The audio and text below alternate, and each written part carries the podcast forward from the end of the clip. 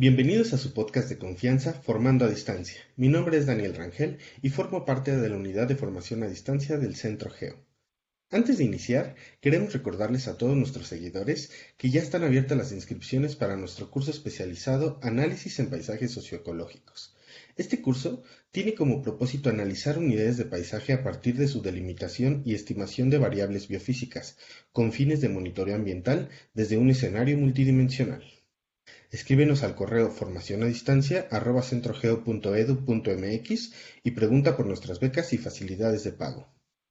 En esta ocasión nos acompaña el doctor Camilo Alberto Caudillo Cos. Él es doctor en Ciencias de Información Geoespacial por Centro Geo, maestro en Estudios de Población por la Facultad Latinoamericana de Ciencias Sociales, Flaxo, sede México, y maestro en Geomática también por Centro Geo. Su producción académica discurre por las líneas de investigación de geografía urbana, estudios urbanos, segregación residencial y movilidad urbana. Es autor o coautor de 30 publicaciones científicas entre artículos de revistas de alto impacto, capítulos de libro y libros. Es docente dentro del programa integral de maestría y doctorado en Ciencias de Información Geoespacial y la maestría de Planeación Espacial de Centro Geo. También participa en la unidad de formación a distancia de la misma institución. Bienvenido, doctor Camilo. Muchas gracias. Nos gustaría hacerle unas preguntas y la primera sería, ¿a qué se dedicaba antes de llegar a Centro Geo? Eh, soy, eh, creo que uno de los bichos más raros dentro del Centro Geo porque eh, soy diseñador gráfico de primera formación. Entonces, después de ejercer un tiempo, comencé a irme hacia el lado de, de las ciencias sociales y por ahí de 2004 que comencé a acercarme al Centro Geo, había terminado una maestría en estudios de población en la Facultad Latinoamericana de Ciencias Sociales y ya estaba integrándome a la vida académica eh, más en el campo de, los estudios de población, eh, pero originalmente me interesaba por la cuestión de, los mapas y, la información espacial y gráficas y ese tipo de cosas el Centro Geo, pero eh, en ese entonces nada más habían diplomados y pues eh, como iba a dar un brinco muy amplio de, las ciencias sociales, perdón, de, de, gráfico hacia la investigación, pues bueno, eh, el programa de Flaxo de población era muy formativo, bueno, pues tenía que ponerme al tanto en varias frentes a la vez, ¿no? En ese entonces estaba saliendo de Flaxo y estaba trabajando como asistente de investigación en la misma Flaxo y pues como apliqué para la especialidad de geomática, que fue eh, mi primer contacto con el Centro Geo, ¿no? cuando ya eh, estaba dentro del Programa Nacional de Programas de, Calidad y, era un programa integrado especialidad y maestría. Entonces ahí comencé a el contacto con, con Centro Geo, ¿no? Por ahí 2004, si no mal lo recuerdo, ¿no? ya tiene tiempo. Y algunos años. Sí, es súper interesante la multidisciplinidad que se puede tener dentro de las ciencias de la información geoespacial, ¿no? Los saltos de diferentes, entre diferentes áreas, ¿no? Como puede ser el, lo, gráfico y ahora el salto que se dio a las ciencias de información geoespacial. Y eso también me lleva a mi siguiente pregunta. ¿A qué se dedica actualmente y en qué se ha especializado? En la actualidad soy, como mencionaste en la reseña, docente del Centro Geo, soy profesor investigador asociado, que significa que, mis labores eh, dentro del centro son docencia e investigación. La docencia doy eh, clases en la maestría de planeación espacial, de, la cual formo parte del núcleo académico básico, y eh, de la maestría de doctorado integrados de ciencias de información espacial. Ahí doy, en, ambos, en ambos programas doy, doy clases de análisis espacial, ¿no? Eso es como lo que me eh, eh, especializado, eh, métodos de análisis espacial, y también en el área de formación a distancia llevo mucho tiempo dando clases en el diplomado, desde también, era como 2010 o 2009 quizá, y en algunos otros cursos especializados. Entonces, la, la, docencia es una parte muy importante y la investigación es la otra, ¿no? Tenemos un grupo de, investigación, un área de investigación de, estudios territoriales y urbanos con, varios colegas que tienen diferentes formaciones. También refleja como la diversidad de, enfoques que hay en, las ciencias de información espacial y en particular de los estudios socioterritoriales o, o estudios urbanos también. Y eh, trabajo mucho con el doctor Montejano entender un poco las dinámicas eh, de diferentes fenómenos urbanos, ¿no? Eh, vivienda eh, vacante, por ejemplo, la forma urbana como un rasgo que tienen nuestras ciudades, las ciudades mexicanas, que podría ayudarnos a entender su relación con la productividad, que, ese es también un proyecto que hemos estado haciendo varios años y algunas cosas más vinculadas con, ciencia básica que tiene que ver con entender qué es lo que constituye lo, urbano, ¿no? Eh, ahorita vamos a comenzar con un proyecto de la teoría de percolación, que es una teoría que viene de la física y de las partículas, aplicada al análisis de las ciudades, eh, para entender o proponer si, si, hay algunas formas más simples de, encontrar la estructura urbana a partir de las redes de calles o algún otro rasgo eh, que sea relativamente sencillo de obtener. ¿no? Supimos que recientemente obtuvo su grado de doctor. Nos gustaría que nos pueda hablar un poco del tema y cómo, cómo fue que lo obtuvo. Pues eh, eh, soy de, los egresados del programa del Centro Geo, de doctorado de Ciencias de Información Geoespacial, y tesis es sobre movilidad urbana. Eh, dirigió el doctor Juntejano y el doctor Eric Guerra de, de la Universidad de Pensilvania, y originalmente lo que quería hacer era encontrar relaciones causales entre eh, comportamiento de viaje y algunas cosas. Se le llama la, desventaja del transporte a, la condición en la cual se encuentra una parte de la población que no puede eh, acceder a este bien urbano básico que es el transporte. ¿no? Entonces, eh, ese objetivo original no se podía cumplir porque eh, los datos no, no se dejaron, eh, se cerró el, laboratorio de microdatos del INEGI un tiempo eh, y era una parte muy importante poder trabajar con, con, la información a una escala muy detallada, con lo cual no se publica la información. ¿no?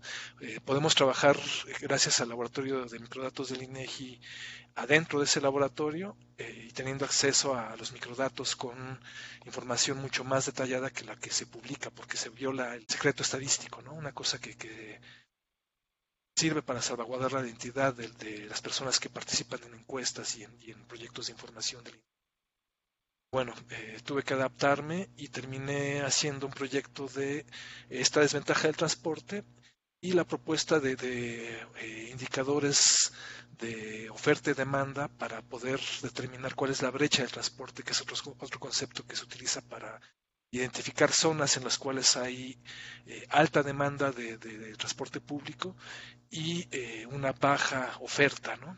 para ello desde fuentes estructuradas y no estructuradas. Eh, eh, calculé un índice de accesibilidad que, tenía características interesantes porque intenté que, fuera consistente con teorías de la justicia. Entonces ahí se, está una esquina de, investigación interesante respecto a la relación que tiene la accesibilidad con la justicia espacial y finalmente logro identificar ciertas zonas que es interesante, e inclusive dentro de, la Ciudad de México. ¿no? La zona metropolitana del Valle de México abarca todas las, las 16 alcaldías de la ciudad, más eh, una como 60 municipios conurbados del Estado de México y Hidalgo. ¿no? Hidalgo nada más Tizayuca. Pero uno se imaginaría que, que es fácil pensar que, la, mayor concentración de la desventaja del transporte se encuentra en las zonas periféricas, pero eh, se encontraron zonas interesantes en las cuales hay difícil accesibilidad por el terreno, ¿no? Sobre todo eh, en Iztapalapa, la alcaldía de Iztapalapa, y en eh, Gustavo Amadero. Ahí también detecté algunas zonas en las cuales hay relativa baja frecuencia de, acceso al, transporte público y eh, pues eh, concentración de poblaciones importantes, ¿no? zonas de alta densidad. Y en las zonas periféricas lo interesante es que, efectivamente hay esta desventaja del transporte, pero tienen un rasgo que es complicado de, manejar en proyectos de transporte, que es eh, una densidad no tan alta de población. ¿no? Eso es una dificultad muy fuerte porque para que el transporte sea sostenible necesita de cierta demanda. Entonces ese es un, reto importante a solventar en el futuro, ¿no? Cómo servir de transporte asequible eh, y, estructurado, o sea, que, se conecte una red eh, de transporte como el Metrobús, eh, en el caso del Estado de México, el Mexibus, ya está presente con cuatro líneas, pero aún no es suficiente para poder crear una red que, sea capaz de dar servicio y, sea más asequible el transporte para estas poblaciones. Una investigación sumamente interesante y me parece que de gran aportación, ¿no? a, pues a lo que es la ciudadanía en general. O sea, si esto lo pudiéramos llevar con los tomadores de decisión y, y que, y que pase más allá y que se logre ver, ¿no? Todo esto sería muy, muy, muy padre, pero en sí la, la investigación ya en general se escucha bastante interesante. Y bueno, con esto también da paso a nuestra siguiente pregunta. ¿Qué relevancia tiene para usted su participación como docente en el programa de posgrado y cursos de unidad de formación a distancia del Centro GEO? Pues la, docencia es eh, una parte fundamental de, la labor del Centro Geo. Los centros públicos de investigación eh, han sido creados para formación de capital humano y para investigación. Hay quien, quien está un poco más centrado únicamente en, proyectos, por ejemplo, que también es otra parte importante del centro, pero la, la, docencia eh, es un ámbito muy, muy importante porque justamente cuando nos enfrentamos al reto de transmitir el conocimiento a los alumnos es que, reforzamos eh, nuestra capacidad de, expresarlo y de eh, transmitirlo. ¿no? Entonces, yo comencé a dar clases en, en, unidad de formación a distancia. Bueno, cuando no era aún la unidad de formación a distancia, en los cursos más cortos, que, que eran diplomados, y eh, pues eso ha, sido de gran ayuda para mí mismo, inclusive para, como una forma de, reforzar mis conocimientos y hacerlos eh, más accesibles a los alumnos, ¿no? porque también, eh, como lo mencioné antes, los alumnos son muy, muy diversos, muy heterogéneos. El perfil de ingreso de los alumnos puede ir desde antropólogos hasta ingenieros, computólogos, eh, gente matemáticos, físicos, ¿no? gente una formación de, análisis muy fuerte y otros que tienen una formación eh, más orientada a la teoría, por ejemplo. Pues, eh, mi participación en la docencia pues implica el reto de diseñar programas que busquen balancear e, este tipo de perfiles para que, aprendan algo que, realmente es muy raro de, que se enseñen en las universidades, ¿no? inclusive muchos de los, de los alumnos que, llegan de geografía, por ejemplo, de carreras de geografía, eh, tienen poco más una formación de, sistemas de información geográfica, eh, pero eh, el análisis espacial es una cosa que, es difícil de vender, ¿no? Entonces, ¿cómo se llama? esas son las cosas que, son interesantes de, la docencia, ¿no? llevo menos tiempo trabajando con, con el programa de maestría y doctorado integrado, eh, pero ahí doy el curso de análisis espacial y es muy enriquecedor porque justamente eh, hemos intentado avanzar un poco más en, acercarle herramientas a los alumnos de, computación para que puedan hacer su investigación reproducible y eh, trabajar con, métodos que están muy actualizados ¿no? en el estado del arte casi de, análisis espacial para pues brindarles herramientas que, que van a utilizar o no algunos en, esos eh, tesis de, maestría y doctorado. Es una labor súper bonita y muy gratificante la, docencia. Qué padre. Con todos sus años de experiencia y su, y su gran trayectoria eh, del Centro Geo, nos gustaría que nos cuente, ya para cerrar este podcast, una anécdota que le haya pasado trabajando dentro del Centro Geo. Quizá cosas curiosas que, experimentábamos. Cuando, cuando, comencé a trabajar eh, fue en un proyecto que llevaba la doctora eh, Martínez. Eh, estaba construyéndose un área de, inteligencia en la Secretaría de Seguridad Pública eh, pues las primeras cosas que, a las que me dedicaba era, era hacer análisis de, patrones eh, criminales, ¿no? De hotspots, que le llaman a este tipo de análisis, ¿no? Entonces, algo que, fue padre eh, fue que, a veces quedaba con, con, el equipo de, análisis de, la Secretaría a preparar las juntas de, evaluación, le llaman Comstat a, las juntas que hacían cada jueves.